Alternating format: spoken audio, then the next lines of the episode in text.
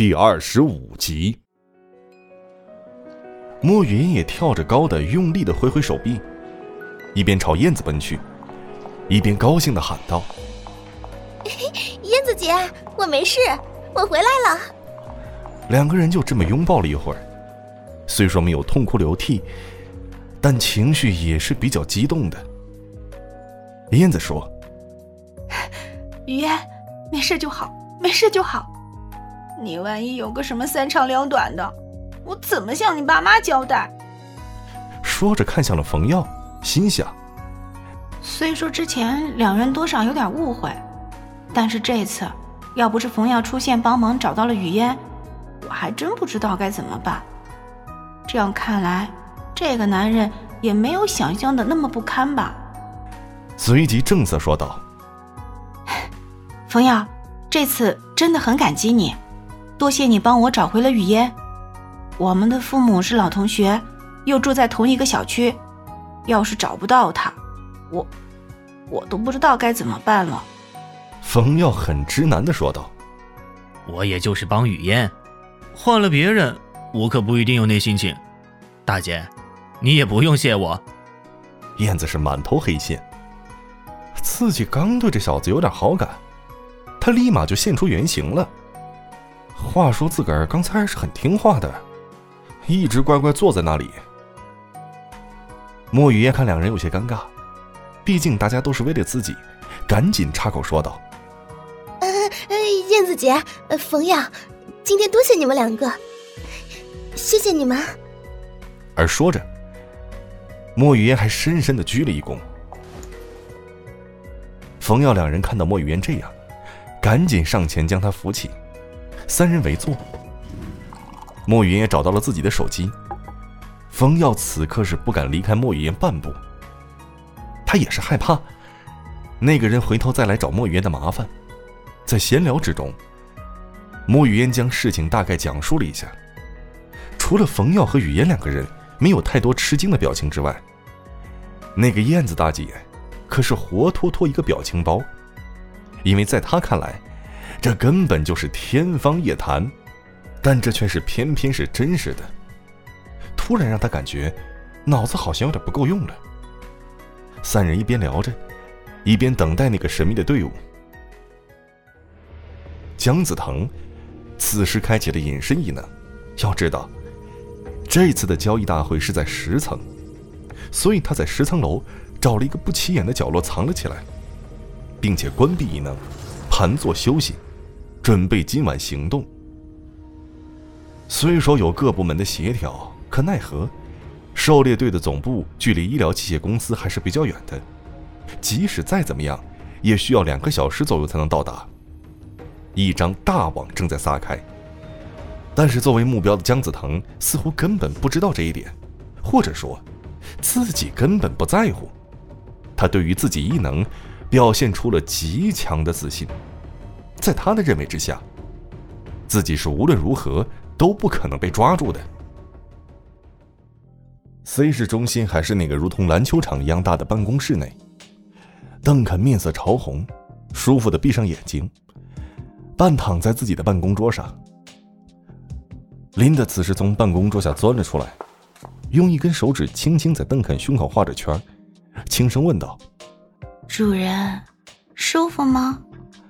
邓肯闭着眼睛，似乎还陶醉在刚才的愉悦之中，仿佛是在梦语一般说道：“哦，很舒服，林黛的技术见长哦。”而说着。猛然睁开眼睛，又道：“关于那个冯耀，你做的很好，先不要打草惊蛇。对我们来说，只要是异能者，我们能收为己用就收为己用；如果不能，就没必要留着，而且要斩草除根。现在我们这里人手不是很多。”况且，我们对对方一无所知，不要轻举妄动。是，属下明白，我知道该怎么做。主人放心吧。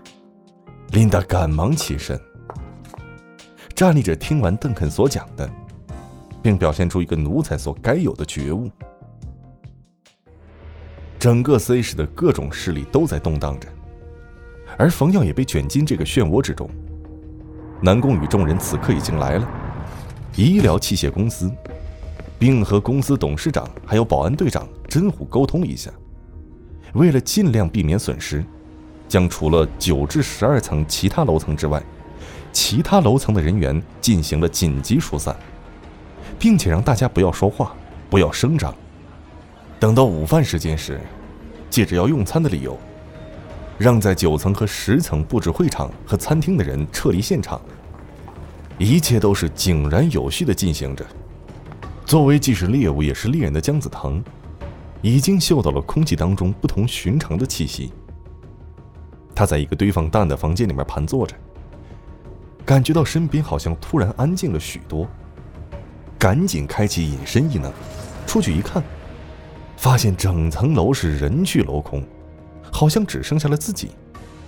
即使是艺高人胆大的姜子腾，此刻心头也是不免的有些发毛，但依然还是给自己壮胆道：“哼，想抓住你姜爷爷，没那么容易。”嘴上这么说着，可是身子却是诚实的微微颤抖。